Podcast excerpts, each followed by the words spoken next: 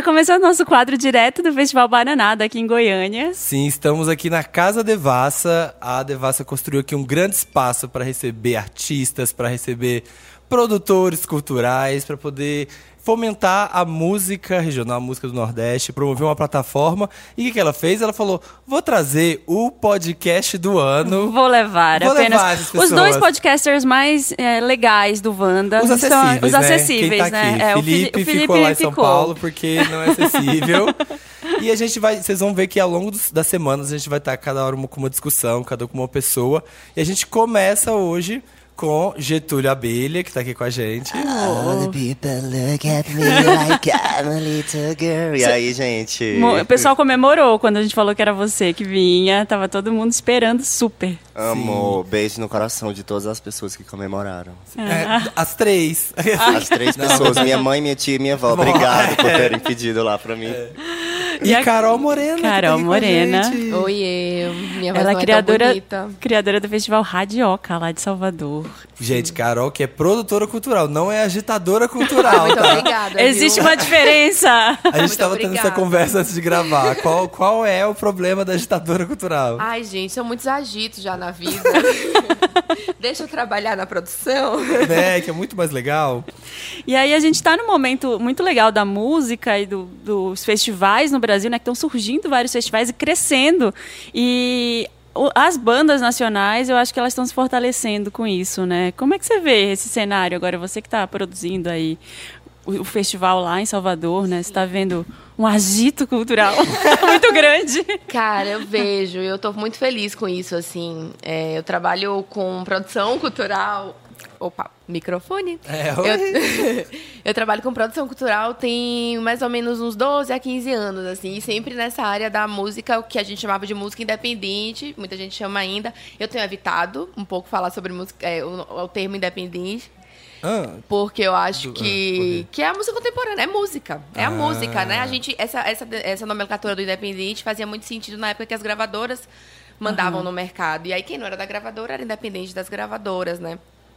À medida que esse mercado mudou completamente, é independente do que hoje em dia, se a gente já fomentou Aham. um mercado que ele é o mercado oficial, É né? meio redundante, né? Até É. falar. É, e aí entra num lugar, como é um mercado que ainda é pouco conhecido para algumas grandes empresas, né? Quando você vai chegar nas grandes empresas para falar sobre o seu festival, sobre a sua banda, muita gente, ah, não é Ivete, não é, não sei o que, não conheço você, então você não importa. Aham. E aí você quando você ainda fala, se coloca como independente, aí ele vai achar que aí pronto, você não importa mesmo. é, fica com uma, fica tem esse estigma de amador, né? Parece que Exato. independente é amador. É, Só que não é, e aí essa Por isso essa- que a gente usa a palavra indie, né, More?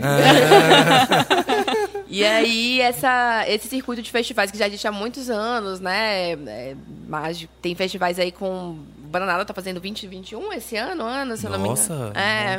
O Radioca tem cinco, eu fazia um outro em João Pessoa que é, tinha do, acho que oito, nove edições, assim. E é fundamental, porque muitas vezes a é, o grande público é a primeira vez que consegue ter um acesso para artistas que nunca viram, né? Sei lá, você vai ver o headliner da noite, mas aí você acaba conhecendo oito, nove, dez bandas novas, uma você gosta, e aí, enfim. E é muito legal aqui no Bananada que tem essa, essa coisa de ter a semana do festival, né?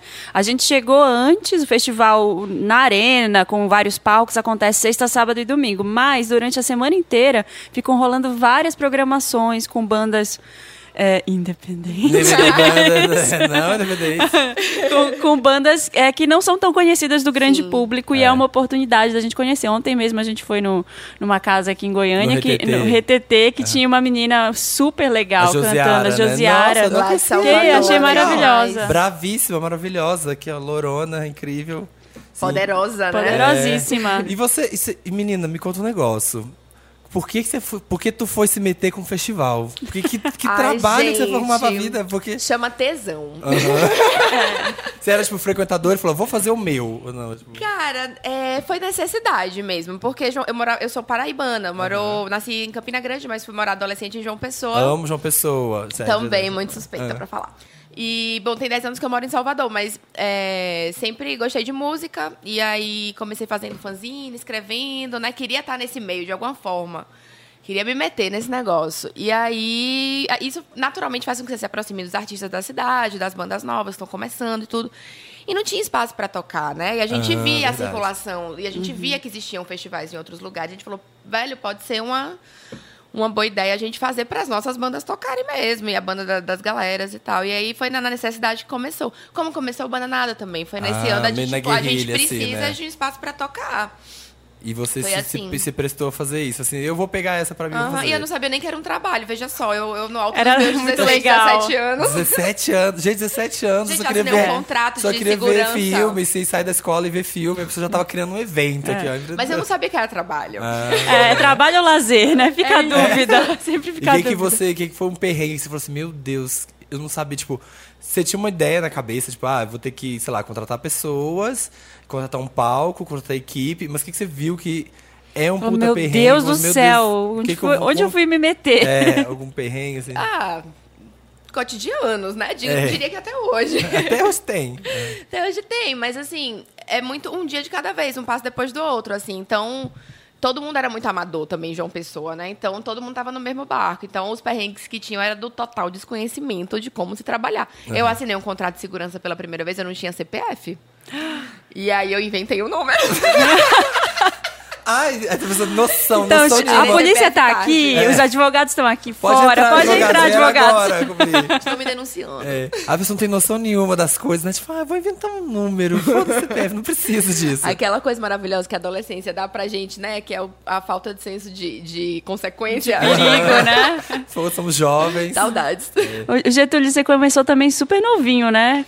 Então, tem duas vertentes. Dramaticamente, historicamente, emocionalmente, foi criança, né? Porque eu tinha, era uma criança que não jogava futebol e Como é, eu também, e videogame, Se né? montava já na é, infância. eu gostava de fazer esse tipo de coisa, mas assim, quando eu percebi que eu estava desenvolvendo o que eu faço agora profissionalmente, foi com uns 16 anos que eu fazia paródias, vídeos assim, mas eu sabia que de alguma maneira eu estava construindo o que eu ia fazer depois, mas também não era uma pretensão, eu achava que eu iria passar por uma universidade.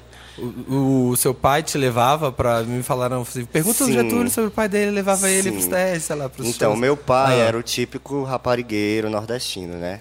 Quem é o raparigueiro nordestino? Conta. É. Como é, o, define? é, o, é o típico homem hétero nordestino que almeja tudo aquilo que dizem nas músicas de forró, principalmente. Eu acho que é por isso que eu comecei a fazer forró, porque era a oportunidade de eu pegar a referência musical que eu tive, que era o forró, que não dava para fugir, porque foi nele que eu fui criado, e tentar transformar o, o que o forró fala em outras coisas, né? E aí meu pai me levava muito pra karaokê, né? E eu gostava de cantar, tipo, não podia ter uma oportunidade que eu já, Já tava subia lá. no palco.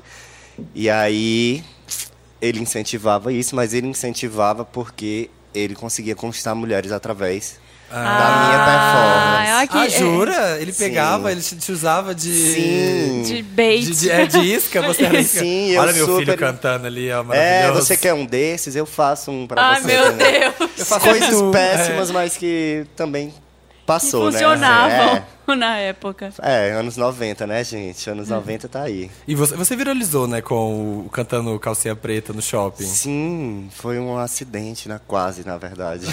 Por quê? Porque eu tava em casa e eu acordei, né? Eu sou um artista o quê? Independente.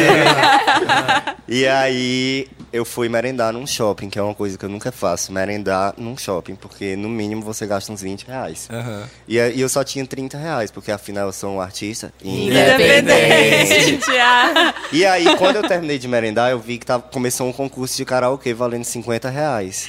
Pronto, já vou. E aí Já eu, vou ganhar. os meus sonhos estão numa nota de 50 reais. Porque além de eu cobrir o valor da merenda, eu ainda tinha uns 20 aí de lucro. E Pra eu es- investir, É, pra aí eu esperei todo mundo cantar. Quando a última, quando o cara falou assim, acabou, ninguém mais se inscreve, aí eu levantei correndo e fui lá e disse, não, moço, eu vou, eu vou, eu vou. Ah. Aí coloquei uma música da Calcinha Preta, que Calcinha Preta faz parte do histórico cultural da gente, principalmente da minha geração, que cresceu com isso de uma maneira icônica. Ah, é um fenômeno, né? As isso, hoje, amam. é, então hoje em dia a gente olha como um forró das antigas, assim, a gente vê calcinha preta como algo que marcou no passado, né? Mas Tipo, que eu- com leite, essas É, coisas tipo que- isso. Que teve um super Aí época. Aviões é depois, né? é um pouco depois, mas ele entra na categoria antigas também, só que o Aviões foi se adaptando ao mercado e à música e ele foi vindo junto, então Uhum. as pessoas não veem muito como algo do passado porque ele continua lançando Sim. coisas, né? Aí subi, cantei, fiz a voz do homem, da mulher, a bailarina, nananá. Eu amo que a Cabelo. performance, gente, joga no YouTube, a performance já começa, já sabe que o babado é certo, já começa a ser dramática, ela chega e deita. É. Getúlio deita assim, ó, faz a Mariah deitada. E eu tava super de boa, eu tava de chinelinho, short, Sim. não me joguei, não dei o meu máximo. E aí postei, quando pensa que não, página, página, atrás de página postando, e eu, valha meu Cristo. Mas o importante- Psiquiatras, por favor, eu tô lidando agora com, com uma multidão de pessoas. E aí deu Mas o importante é saber, é, você ganhou os 50 reais? ganhei os 50 reais. Ah, querido. Arrasou! Comprou esse, essa blusa de hoje, inclusive, comprei com esse 50 reais. Não, essa aqui minha amiga Lana Del Rey me emprestou, eu já te disse. Ah, sim, verdade. Foi no café da manhã, tava lá, High by the Beach. Sim. E essa coisa de usar a música nacional, eu sinto como um fenômeno relativamente novo, né? Assim, eu não acho que antigamente, sei lá, nos anos 90, ou começo dos 2000 até, as pessoas usavam as referências nacionais, eram assim, bandas de rock, aí se inspirava no rock Sim. de lá de fora. E aí agora a gente vê a Pablo usando muita referência, a Luísa Sonza veio aqui no Wanda também gravar, ela falou que ela usa muita referência de, de música, de forró até também, né? De brega. Então, como é que você vê isso, Carol, também? Assim, você tem encontrado bandas é, independentes, artistas independentes que usam muita música brasileira agora? Sim, é, é. Quando eu era mais nova era isso. Era você era do rock, e se você não fosse punk, você era metaleiro, e era uma Ah, briga. Rock Brasília. era- É, e aí eram facções, assim. Mas é, tem enrolado, é ótimo. Acho que isso tem muito a ver também com. A gente tá menos preocupado também em fazer um. um- um- ser de- entrar numa caixinha, né? Aham. É. A gente falava muito desse esquema de, de- da- das bolhas, das tribos, né? Que você tinha que ter sua tribo. E hoje já está muito mais fluido isso. Era né? difícil, né? Eu lembro que eu gostava de Oasis e o menino que eu gostava gostava de Rancid, sei lá. Gente. Aí não, não dava, entendeu? Porque Não eram, casava. eram diferentes, É assim. isso. Sim, os meus amigos gostavam de pitch, eu gostava de calcinha preta, era horrível. Não dava, né, Getúlio? Não, porque eu chegava gótica, mas não era por causa das referências da pitch, era porque a calcinha preta é extremamente gótica. Só que ninguém sabia é, disso. Você é metaleiro, né, gente? Você olha, ele é um metaleiro tocando Sim, forró. Mas eu acho que tem a ver com o nosso processo político também, de a gente estar buscando nossas raízes e buscando nossa identidade cultural. E não só a cultural, né? Também. no- tudo que faz parte da nossa identidade é algo que a gente tem buscado. E aí, quando a gente volta para trás, a gente lembra que, na verdade, o Brasil não é um monte de coisa que a gente achava que deveria ser, né? Isso é uma coisa que um amigo meu falou uma vez, e tava até. A gente comentou isso ontem gente- é, lá no RTT. De quando o país está num momento político muito forte, a música também fica muito forte, Uhum. a cultura fica muito forte. Tem um. Parece que a gente tem a gente dá uma resposta pra isso, sabe? Tipo, você vê a ditadura, né? O que, que É. Uhum. O tanto de, de- de- que a música é, que fruiu nessa época. Você sente assim que tipo, Sim. a gente tá exacerbado e tipo, a gente faz muita música. É, a gente precisa explodir em algum lugar, né? No carnaval, falam, o carnaval é, É. muito bom. Quando- Ontem o- teve o show do Esdras Nogueira, maravilhoso, que ele é um disco que ele é, fez uma releitura com uma banda incrível do Transa, de Caetano, que foi lançado durante a ditadura, né? Quando ele Sim. estava no exílio. E ele falou uma coisa que é muito real, assim, que é, a gente, é, é o, é o lugar que a gente tem pra falar e parece que é que eles nem vão entender. E aí eles não podem calar, sabe? Sim. É a É forma o que shade, a gente... é um, quase que um shade, assim, você fala da É, pessoa. e é, é tão pesado que é quase sutil, né? Ele vira quase o inverso, assim. Uhum. Exato. E ele tem um poder, e a música tem um poder de alcance tão grande com as pessoas, né? Mesmo que, que sejam pessoas que não têm, sei lá, a pauta da política no seu cotidiano, né? Porque muita gente não tem. É, mas não tem como não se afetar pelo discurso, muitas vezes, ou até nem sempre, às vezes, nenhum discurso dado na lata, assim, mas às vezes as sutilezas da música, o que ela provoca, né? De sair, às vezes, de, de um lugar comum, de te, de te tornar mais sensível, né? Tem um, um cara lá em Salvador que ele falou uma coisa pra mim uma vez que eu achei foda, assim, que cultura antecede a educação. É, né? Você não, A gente desassocia muito a cultura, assim, é- é- vê muito a cultura como um segundo plano, como uma coisa supérflua, né? Quando você tem um país como o nosso, que Sim. a saúde, a educação, né, que são coisas primárias, são tão fodidas, que a cultura fica sendo artigo de luxo, quando, né, se a gente... é, a gente desembrutece, né? E como é que a gente vai viver assim, tão bruto, né? Com tanta coisa. É difícil. E você vê é, a, a música nordestina, esses rolês todos, que tem um monte de festival. O, a, a, a Devassa, a rádio, a, o projeto Tropical Transforma, ele tá no Bananada, mas ele também vai estar tá no Sarará, ele vai estar tá no. No, ra, no Radioca também, no Radioca, Salvador. no como chama o No- do de Belém? No de Belém é o Cirrasgo. Cirrasgo. Cirrasgo, Que eu no amo. Ihu, em Recife. Tem Do todo Sol, Natal. Do um, Sol. é, um, um movimento muito forte no, no Nordeste Festivais. Você vê o Sudeste conversando com isso, tá crescendo ou não? Tipo, fica muito. Não, sim. Separar. a- O circuito de festivais é, é bem interessante, porque é, todo mundo meio que se conhece, assim, né? Como. É, Falou é que tem um grupo no Zap. Você falou que a gente tem um grupo no um Zap. grupo no gente, essa Zap. data é minha, a sua é essa data. É. E é super importante, porque daí a gente viaja e vê como é que uma galera resolve um problema X. Aí, né, essa troca de tecnologias e de ideias é muito importante pra gente, assim.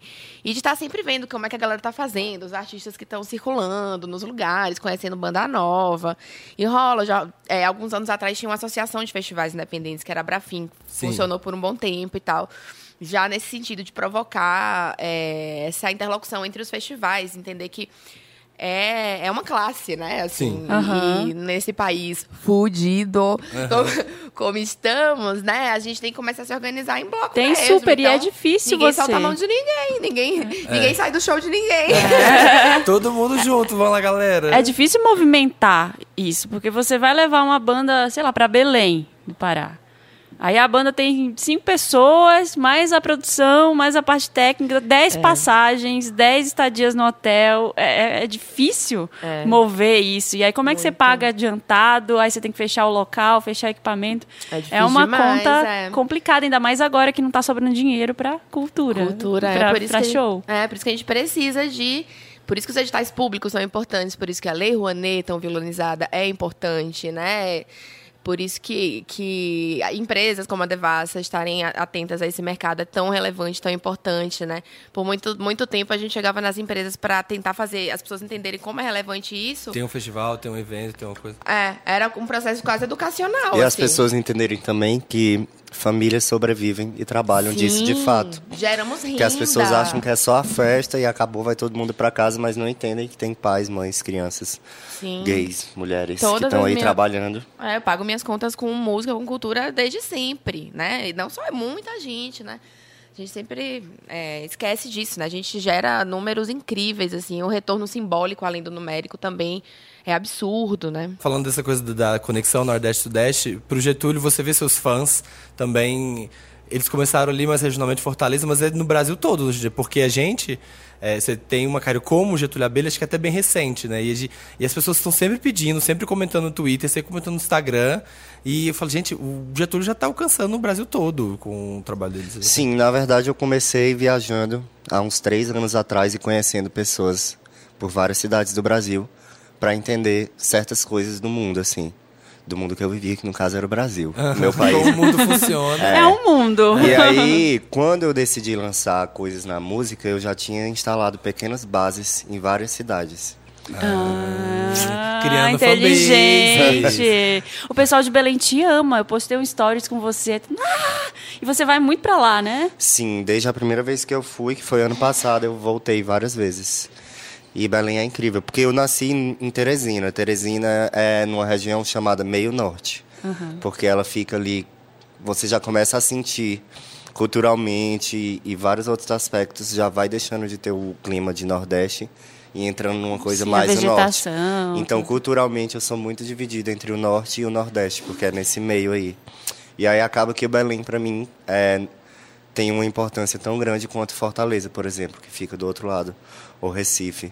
E aí, quando eu cheguei lá em Belém, que eu já entendi o negócio. Globo. Como foi que você montou? Eu tenho uma curiosidade pra saber como foi que você montou o seu personagem, a sua persona, assim, é, que referências que você teve? Chama Getúlio de Verdade, você falou, né? É, Getúlio de verdade, mas aí veio a abelha, aí veio a maquiagem, e veio o cabelo, o jeito que você Então, se veste. É, eu não me. Assim, quando me perguntam qual é a minha profissão, eu não gosto de dizer muito que sou cantor. Sou cantora, querida. Primeiro porque não foi a partir da ideia de cantar que eu comecei a música.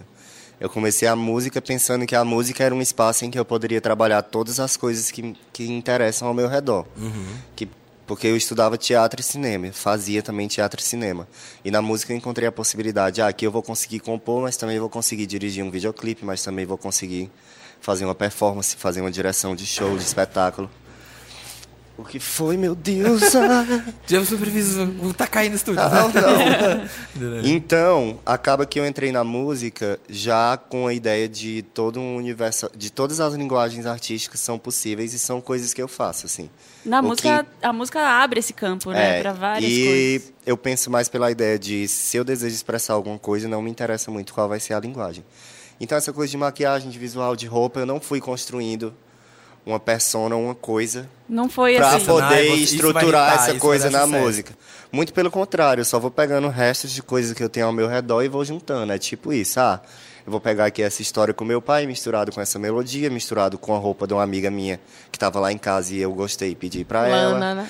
E A eu Lana. tava na casa Lana, minha amiga. eu tava na casa de uma pessoa e lá tinha uma tinta, um resto de tinta vermelha. Eu era loira. Eu, ah, vou botar aqui o vermelho. Ah, gostei. Então eu construo as minhas coisas é, só catando o que eu tenho ao meu redor. Quando eu vejo que tem algo construído, aí é que eu começo a entender o que foi que eu fiz. Ou seja, a consequência que o adolescente não tem, eu também não tenho. Ah, é tão bom. Limites pra quê? Limites pra quê? assim. Não há. Mas isso é bom. é, Eu sei o que eu não quero. Pronto, eu construo as coisas a partir do que eu não quero. Bom, tipo, é não, isso aqui é eu não bom. quero, isso aqui eu não Você quero. falou, não quero tocar no elevador. É, pronto. Porque aí é, eu ontem vou... a gente tava conversando, ele falou, eu não quero, a minha música não vai tocar no elevador, não vai ser a... Esse é o padrão, assim, ó. Se ele não tocou no elevador, já sei que tá certo. Getúlio, Isso. essa é a liberdade de artista, que é maravilhosa. Tu acha, mulher? Com certeza. Essa coisa da estética eu perguntei porque você realmente, você usa várias referências, assim, né? Aí você falou ontem, a gente tava conversando ontem e falou assim, ah, às vezes falam que eu lembro Bowie, mas eu gosto mais quando falam que eu lembro, como é que era? O Calcinha Preta? Não, Não, era a o... Joelma do Calypso. A Joel, a o, Joelma. o Mamonas. O a- Mamonas, O é. Mamonas. Não, eu é. disse que era uma Mamonas, que, que as pessoas buscam várias referências para se conectar com aquilo que elas estão vendo, Sim, né? elas procuram uma explicação, né? Isso, e aí, na É verdade... camp, o Getúlio é camp. as pessoas É muito explicam. camp. É. E aí, por um lado, uma, uma amiga minha me convenceu de que isso era legal, porque ela disse para mim que quando as pessoas... Quando várias pessoas apontam várias coisas diferentes, é porque, de fato, estão tão perdidos tentando encontrar. Que você criou uma coisa Não nova. tô conseguindo formar na cabeça. Né? É, Porque- tipo, eu, não- é, eu também não penso assim nessa coisa do novo, porque eu, só, eu realmente só tô vivendo. Mas é bom saber que as pessoas estão confusas. Aham. E quais são as suas referências musicais? Ah, Joelma, Calcinha Preta, Mastruz com Leite, Madonna, The Knife. Nossa, Marilyn Manson. com leite e Marilyn Manson. É. uma boa definição. Eu gosto de dizer que eu sou filho da Joelma com Marilyn Manson. Tá aí uma boa definição. É, eu vi, o, o clipe eu achei um pouco de Tom Zé, assim, tipo, Sim. aquela coisa super... Não, e o clipe na feira, maravilhoso. Esse laricado, o laricado. laricado. Pronto, Laricado foi a música que eu decidi que eu ia fazer música. Eu tava num bar entediado e eu disse, eu vou agora pra casa fazer uma música. Jura? Aí comecei a botei um, um instrumental de forró pra improviso, comecei lá, você magnetiza demais, eu quero te encontrar. Quando eu vi tava rolando, eu comprei um saco de acerola e uma garrafa de água de 2 litros, chamei um amigo meu com a câmera, fiz uma roupa de saco de lixo com os restos de vestidos da minha mãe. Mentira, que é de saco de lixo aquela roupa. E gravei, eu mesmo dirigi, montei, fiz o roteiro, fiz a roupa e lancei, aí tô aqui.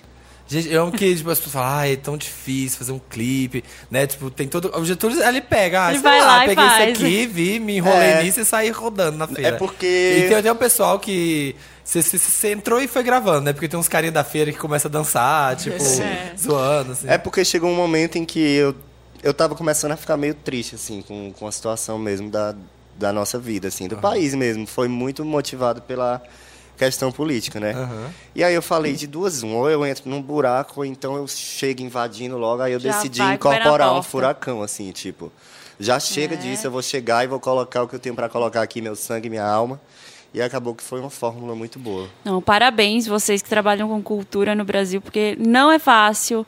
Assim, a gente que está tentando fazer as coisas acontecerem, aí você vê e fala, ai meu Deus, vou fazer um concurso público, pelo amor de Deus, eu não, eu não aguento mais, eu preciso pagar aluguel. Sim. Então, assim, parabéns. Vamos- Antes tem uma, uma história que as pessoas pediram e Getúlio vai ter que contar. Já Qual sei. é essa que foi até o Vander que comentou lá no Twitter, por que você mordeu a perna da Britney?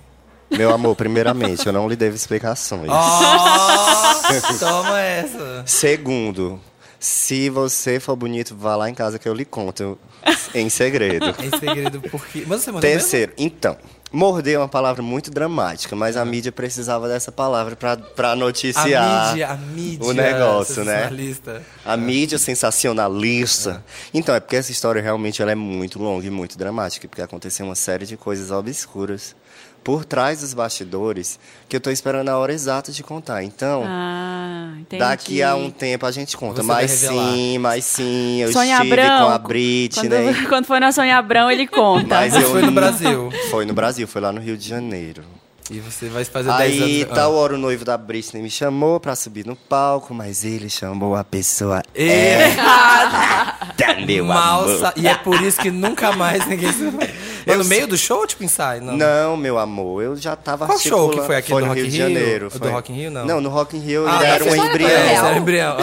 A história toda é verdade? É, eu também tava aqui. É, não, porque é o Getúlio ele, né, Britney. fica brincando aí, daqui a pouco é verdade. Meu amor, eu brinco, eu não minto, é diferente. Uh. Tá, querida. É, Foi o da, daquela do Femme Fatale que veio Foi, que a bichinha né? tava toda travada e eu, Sim. mulher, acorda pra vida. Ah, Mordeu, mordeu a perna logo é aquela pra hora de acordar. é Gimme More, não sei, uma que sobe, que ela chama a Foi, pessoa. foi é uma música qualquer aí. Ah, Mas, em resumo, eles me deram um papel enorme pra eu assinar com várias folhas, tudo em inglês.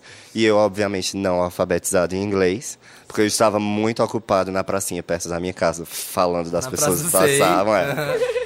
É, assinei pensando, a partir de hoje, eu vou pegar o pacto Illuminati da Britney Spears para mim. Nossa, assinei aqui, ganho 20% em cima de tudo que a Britney ganhar. Não ganhei nada agora, só prejuízo e gente louca ao meu redor sugando minha alma. Mentira, tenho pessoas vai. maravilhosas ao É. meu redor. Uma hora vai. Não, mentira, eu tô bem aqui do jeito que eu tô, gente. Pelo amor de Deus, eu não quero excessos demais, não. Só de comida mesmo. E se você gostou desse papo, a gente vai continuar falando sobre o bananado. Vai ter mais papos aqui que a gente bateu na casa Devassa. E se você quiser ouvir mais sobre essa participação da Devassa aí, fomentando a cultura nos festivais do Brasil, vai lá no Spotify que tem a Rádio Tropical Transforma, contando várias coisas de, de músicas da cena independente. Cena independente. Eu falei isso, mas é muito uma provocação, né? A gente ainda caracteriza, né? Quando a gente fala, a comunicação é o quê? Você fala é outro entender. Então, Aham. É, é, já, amor. é isso aí. Então, gente, vai lá no Spotify, Rádio Tropical Transforma. Vai estar no YouTube também, então você pode acompanhar. Aí, ao longo do ano, se você gostou do papo de música, vai acompanhando tudo que eles estão fazendo. E aqui no Festival Bananada, eles estão com palco, Tropical Transforma também. E nos outros festivais, a Rádio Tropical Transforma vai estar aí viajando o Brasil para falar de música.